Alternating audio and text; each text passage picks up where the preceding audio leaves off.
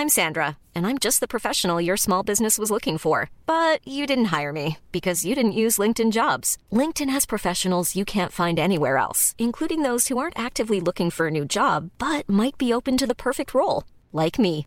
In a given month, over 70% of LinkedIn users don't visit other leading job sites. So if you're not looking on LinkedIn, you'll miss out on great candidates like Sandra. Start hiring professionals like a professional. Post your free job on linkedin.com/people today.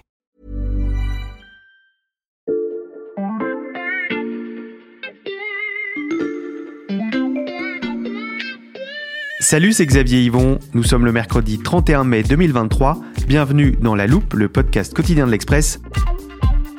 Allez, venez, on va écouter l'info de plus près.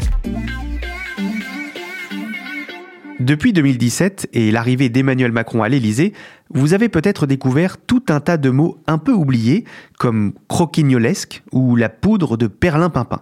Le président de la République est amateur d'expressions désuètes et il ne se retient pas pour les utiliser lors de discours, de débats ou d'interviews. Il ne faut pas raconter non plus des, des carabistouilles à nos concitoyens. Hein. On peut décider de ripolliner tout seul la façade? Ils seront contents de la C'est pas. Gérard Majax ce soir. Et ces jours-ci, il doit penser très fort à l'une de ses formules, le sparadrap du capitaine Haddock. Si vous ne la connaissez pas, je prends un instant pour vous l'expliquer. Elle vient d'une planche d'un album de Tintin, plus précisément de l'affaire Tournesol. On y voit le vieux marin décoller un pansement de son nez, puis secouer sa main pour se débarrasser du sparadrap qui lui colle au doigt. Haddock s'agace jure, tonnerre, mille sabords, jusqu'à ce que l'adhésif s'envole, se colle au chapeau d'une voisine, puis aux mains d'un voisin, avant de revenir sur la casquette du capitaine. L'idée est entrée dans le langage courant pour désigner quelque chose dont on ne parvient pas à se débarrasser. Et pour en revenir à Emmanuel Macron, son sparadrap à lui, c'est la réforme des retraites. Avec la promulgation de la loi, le président pensait en avoir définitivement fini avec ce dossier après des mois de contestation dans la rue et à l'Assemblée. C'était sans compter sur certains députés qui dans quelques jours vont tenter de faire abroger la réforme. À nouveau, dans le camp de la majorité, les esprits fument alors qu'on cherche la bonne stratégie pour que le sujet ne leur colle plus à la peau.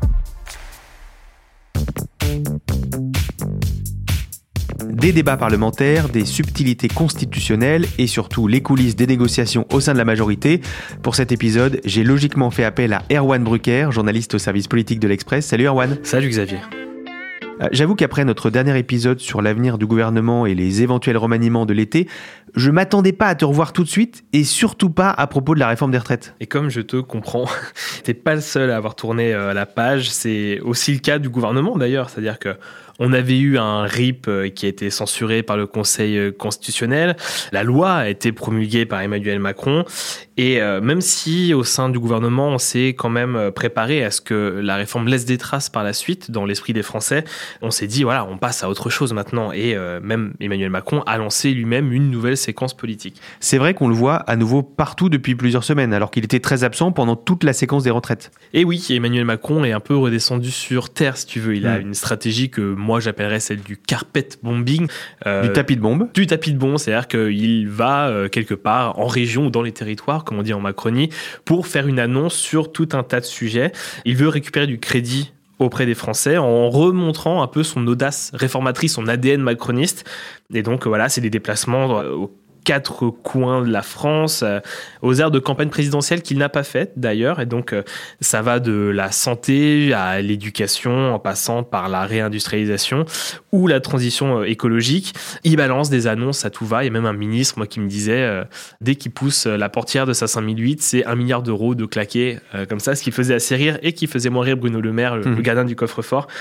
Mais voilà, l'idée à l'Élysée, c'est quoi de mieux que la voix élyséenne pour couvrir le son des contestations et euh, le président refait un petit peu le même coup que lors du grand débat après les Gilets jaunes. Et ce grand Tour de France en 5008, donc, est-il efficace pour tourner la page? Bah écoute, plutôt aujourd'hui, en tout cas, on a l'impression que les Français ne parlent plus tellement des retraites en circonscription. En tout cas, c'est ce que nous disent et les députés et les ministres du gouvernement qui nous disent que sur les marchés, finalement, on parle assez peu des retraites. Alors oui, ils prêchent un petit peu pour leur paroisse, mais on a quand même le sentiment que c'est accepté, ou en tout cas que les Français se sont fait à l'idée. On ne reviendra plus dessus. Et puis, il faut aussi dire que le président a commencé à grappiller des points dans les sondages d'opinion, dans les Mhm. enquêtes. Emmanuel Macron a gagné euh, 6 points. Euh, 32% des Français ont une bonne opinion de lui. Donc, il- si tu veux, il sort un petit peu du creux de la vague dans lequel il était euh, après la séquence des retraites. Et même la première ministre, Elisabeth Borne, euh, prend 5 points à 32%. Donc, c'est dire que le couple exécutif est un peu revigoré après la séquence des retraites. Et pourtant, Erwan, tu es là pour nous parler de la réforme des retraites, donc. Et oui, parce que plusieurs choses montrent que euh, le sujet est de retour. Je ne sais pas si tu es au courant, Xavier, mais le lundi, il y a toujours une réunion Mhm. autour d'Alexis Collère, le secrétaire général de l'Élysée, le jumeau d'Emmanuel Macron, en quelque sorte.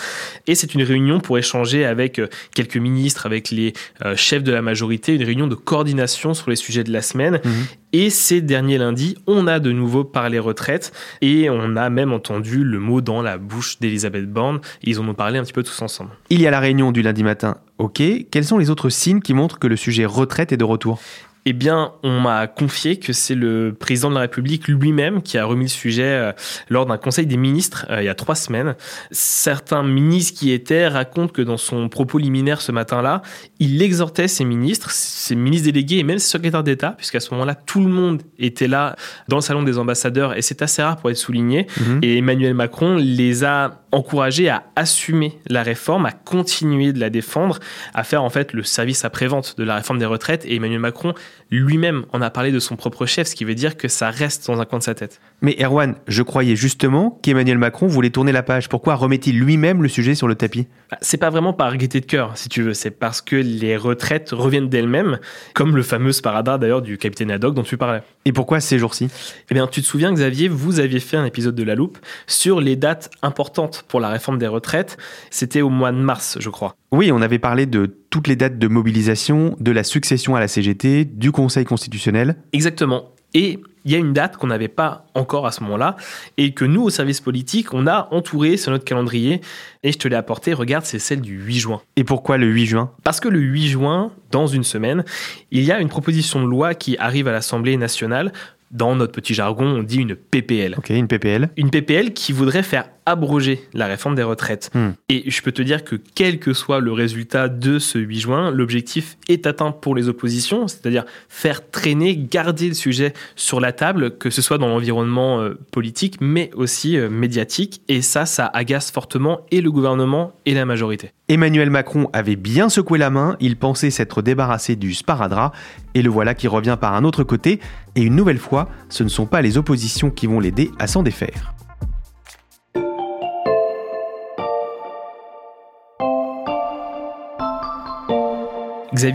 Quelqu'un à présenter à tes auditeurs. Il s'appelle Charles Amédée de Courson. Je dois avouer que je le connais, Erwan, parce que ça fait pas mal de temps qu'il est dans le paysage politique français. Ça oui, on peut le dire. Il est député depuis 1993. Il Mhm. en est à son septième mandat. Et avant ça, il avait été maire, conseiller départemental, etc. C'est un centriste, un vrai centriste. Il a fait partie de l'UDF, de l'UDI.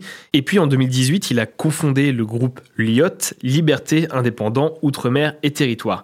LIOT, c'est un groupe un peu Il compte 21 députés. Mhm. Et c'est un groupe qui est beaucoup plus technique que politique. Ils sont pas reliés ensemble par une ligne vraiment idéologique. Mm. Il y a des gens du centre droit, il y a des indépendantistes corses, des ultramarins, des gens de la gauche qui ne savent pas trop où aller non plus. Donc tu vois, c'est un groupe qui joue à fond l'idée de groupe de bascule pour faire basculer des majorités. Et pourquoi tu nous parles de Lyotte et de Charles Amédée de Courson? Eh bien, parce que Charles de Courson, avec son groupe Lyot, Mhm. porte cette fameuse proposition de loi qui voudrait faire abroger la réforme des retraites. Mhm. Je l'ai dit, c'est un groupe pivot. En octobre dernier, Emmanuel Macron a fait une interview le soir à 20h et il appelait LR Elliott à faire une coalition, une union avec lui. Il a même cité le nom du Mhm. président du groupe Lyot, Bertrand Pancher, ce qui a dû lui faire très plaisir ce jour-là parce que peu de Français le connaissent. Mhm. Et depuis, il s'est quand même passé quelque chose d'extraordinaire, c'est que Lyot est devenu presque le groupe le plus anti-macroniste de l'Assemblée. Il était déjà, rappelez-vous, à l'initiative d'une motion de censure transpartisane qui avait échoué à neuf Mhm. voix près après le 49-3 déclenché par Elisabeth Borne. Donc c'est un peu un groupe qui est un, un agrégateur, si tu veux, des colères contre les macronistes. D'ailleurs, Aurore Berger, la présidente du groupe Renaissance, a une formule un peu cinglante à son propos. Elle dit Charles Courson, c'est la meilleure preuve qu'il faut faire l'interdiction du cumul des mandats dans le temps. Donc Charles Le Courson, qu'on connaît mieux désormais, porte cette fameuse PPL. Et c'est là qu'on a besoin de ta maîtrise des subtilités de la Constitution, Erwan, puisque la loi sur la réforme des retraites a été promulguée, comment est-ce possible de revenir dessus? Eh bien, pour ça, Xavier, il faut d'abord avoir en tête le concept de niche parlementaire. Et si je me souviens bien, tu as une définition rangée dans l'armoire de la loupe? Tout à fait, c'était avec ton collègue du service politique Olivier Perroux. La définition est juste ici. Pendant chaque session, il y a une journée et une Mhm. seule qui est réservée à chaque groupe politique d'opposition pour inscrire à l'ordre du jour les sujets de leur choix. Alors ça commence le matin ou en début d'après-midi et ça finit à minuit pile. C'est-à-dire que si c'est encore discuté à minuit 01, eh bien il n'y aura pas de vote sur la proposition de loi. La niche du groupe Lyot est donc le 8 juin, Mhm. Xavier, et les députés de ce groupe ont inscrit à l'ordre du jour une PPL avec deux articles. Et c'est surtout le premier qui va nous intéresser, Mhm. puisqu'il s'agit d'abroger le report de l'âge légal de départ à la retraite à 64 ans. Et cette proposition de loi, est-ce qu'elle a des chances d'être votée? Eh bien, plutôt oui, parce que c'est plus facile qu'avec une motion de censure, tu vois, Xavier. Une motion de censure, ça nécessite d'avoir la moitié de l'Assemblée plus une voix qui vote la motion de censure. Pour une majorité relative, comme c'est le cas pour une proposition de loi, en fait, ça dépend des gens qui seront là ce jour-là au moment du vote. C'est-à-dire que s'il y a six députés dans l'hémicycle, et il en suffit de quatre qui votent pour, deux qui votent contre, pour que la proposition de loi passe. Et pour cette proposition de loi, portée par Lyot, on sait déjà que la NUPES va la voter, Mhm. Que le groupe Lyot évidemment va la voter, et que de l'autre côté de l'hémicycle, le Rassemblement national va la voter aussi. Donc tu vois, ça fait du monde pour Mhm. voter cette proposition de loi, et donc c'est pour ça que la majorité doit absolument être là en nombre, qu'il n'y ait pas une seule voix qui manque, et une autre question quand même demeure, c'est que fera LR ce jour-là? Et tu as une réponse? Alors, avant d'arriver en studio, j'ai posé la question à mon collègue Paul Cholet, qui Mm. suit justement le groupe Les Républicains, et il m'a répondu avec un message vocal. Écoute bien. Je suis à l'Assemblée c'est vrai que les, Républicains ne sont pas forcément très enthousiastes à l'idée de, revoter sur les retraites. Euh, le groupe euh, parlementaire LR s'est déchiré sur ce, sur ce texte pendant, pendant tout l'hiver. Ils savent très bien que les mêmes causes vont produire les mêmes effets, qu'un nouveau vote euh, diviserait à nouveau le parti. Donc c'est vrai que euh, ils n'ont pas vraiment envie de voter. Certains pourraient avoir piscine et pour être absents le jour du vote pour éviter à, à assumer pu- pu- publiquement leur position, notamment si c'est une position en faveur de la réforme des retraites. Mais attention Xavier, tu, tu le sais bien, même si la loi est votée à l'Assemblée nationale, ça ne veut pas dire que c'est gagné. Oui, parce qu'après aussi, il faut que le Sénat vote dans le même sens. Exactement. Donc la proposition de loi n'ira nulle part, puisque a priori le Sénat ne la votera pas. Mais donc, Erwan, le gouvernement n'a pas vraiment à s'inquiéter. Oui, tu as raison Xavier, mais le risque est surtout euh, symbolique si tu veux. Euh, L'Assemblée, elle s'est jamais à proprement parler prononcée sur ce texte. Il y a Mm. tout un tas de débats d'ailleurs sur la légitimité démocratique justement de cette réforme des retraites, en tout cas à l'Assemblée. Et là, si la représentation nationale vote l'abrogation de la réforme des retraites, en tout cas du report de l'âge légal, ça fera tous les gros titres. Et ça, tous les macronistes euh, nous le disent. Les gens qui ne suivent pas beaucoup la vie politique, en tout cas pas précisément, ne verront que ça. L'Assemblée a abrogé la réforme des retraites. Et donc ça inquiète quand même beaucoup la Macronie. Et euh, ça pourrait aussi remettre euh, quelque part de l'essence dans le moteur de la contestation sociale. C'est pour ça qu'en Macronie, on s'agite, on cherche une parade pour que cette proposition de loi n'aille même pas jusqu'au vote.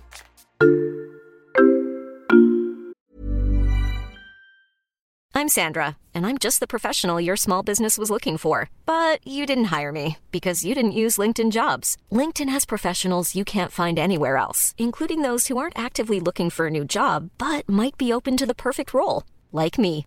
In a given month, over 70% of LinkedIn users don't visit other leading job sites. So if you're not looking on LinkedIn, you'll miss out on great candidates like Sandra. Start hiring professionals like a professional. Post your free job on linkedin.com/people slash people today.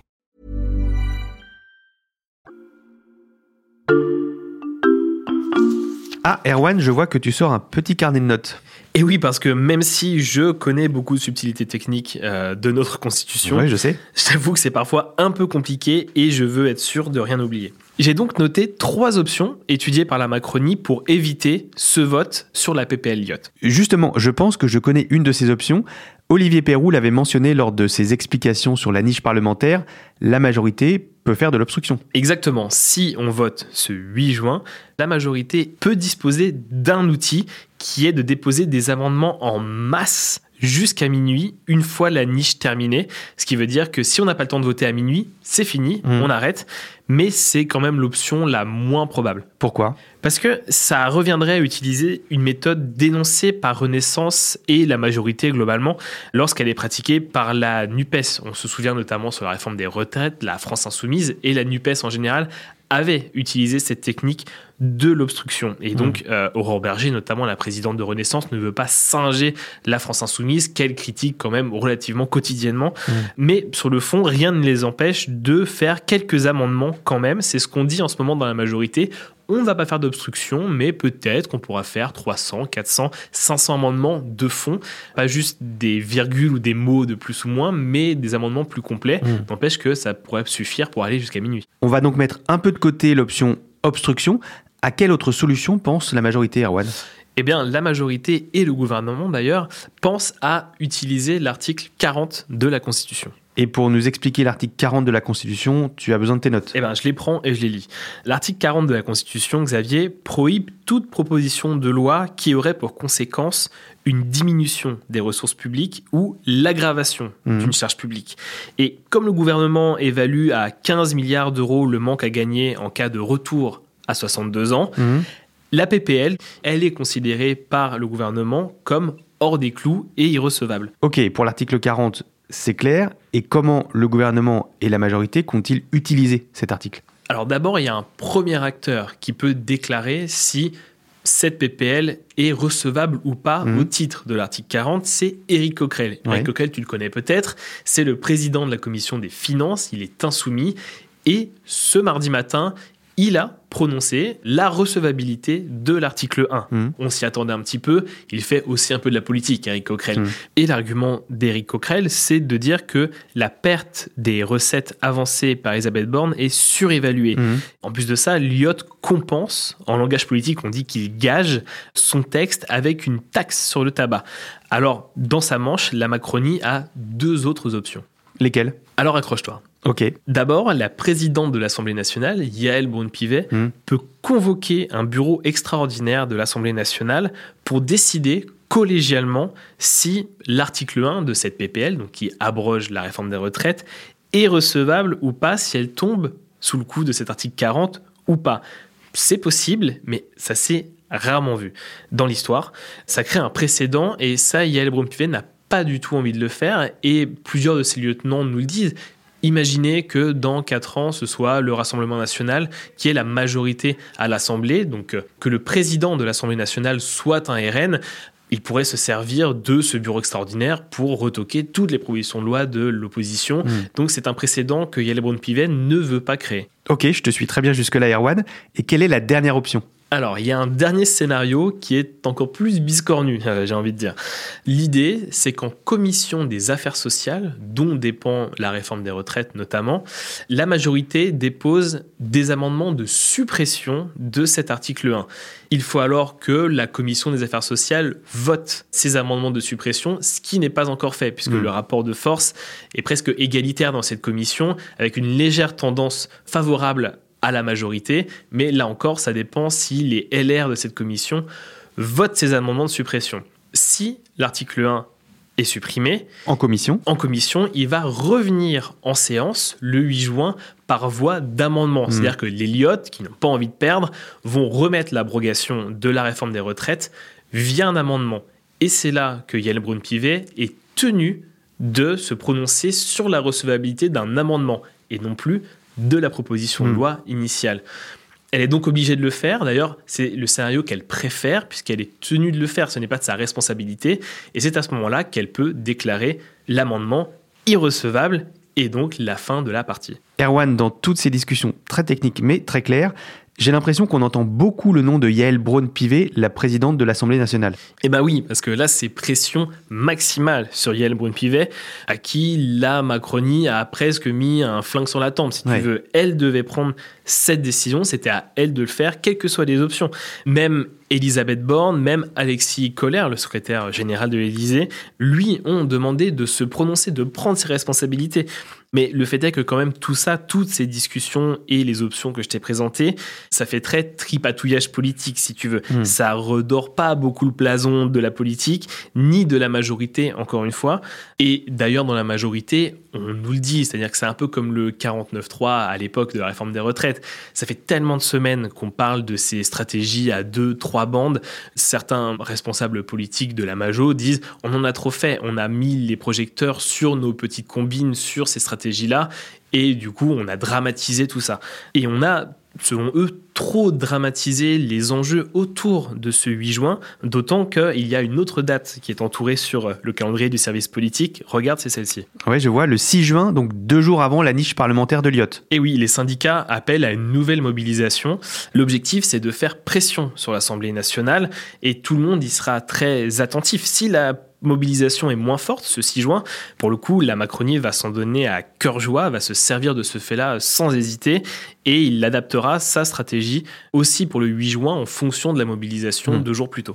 Bon, Erwan, à t'écouter, je vois pas d'option où la majorité s'en sort vraiment la tête haute. Alors, c'est vrai, malgré tout, la Macronie a de bons arguments, hmm. dont un quand même qui est très entendable. C'est que à l'avenir, imagine qu'à chaque fois qu'une loi est votée à l'Assemblée, à la faveur d'une niche parlementaire, les oppositions reviennent avec des propositions de loi pour abroger à chaque fois la réforme qui vient d'être votée. Mmh. Ce n'est plus vivable. Ça remet un petit peu en question tout le processus démocratique où on est censé voter une loi, la représentation nationale s'est prononcée et passée à autre chose. Donc c'est vrai qu'il y aurait euh, un petit côté mécanique qui pourrait être réutilisé par les oppositions plus tard et la Macronie a raison de pointer ce potentiel dysfonctionnement. C'était très intense et très utile. Merci beaucoup Erwan pour ce cours de droit constitutionnel. C'était un plaisir Xavier. À bientôt. Erwan Brucker, journaliste au service politique de l'Express. Si toutes ces analyses ainsi que les coulisses des différents partis vous intéressent, vous pouvez, chers auditeurs, vous inscrire à la newsletter 21h politique et je vous encourage également à vous abonner pour lire tous les articles de la rédaction. Le premier mois est à 1 euro en ce moment. Pour retrouver un nouvel épisode de La Loupe tous les matins dès 6h, pensez à nous suivre sur n'importe quelle application de podcast, par exemple Spotify, Castbox ou Podcast Addict. Cet épisode a été écrit par Charlotte Barris, monté par Ambre Rosala et réalisé par Jules Cro. Retrouvez-nous demain pour passer un nouveau sujet à La Loupe.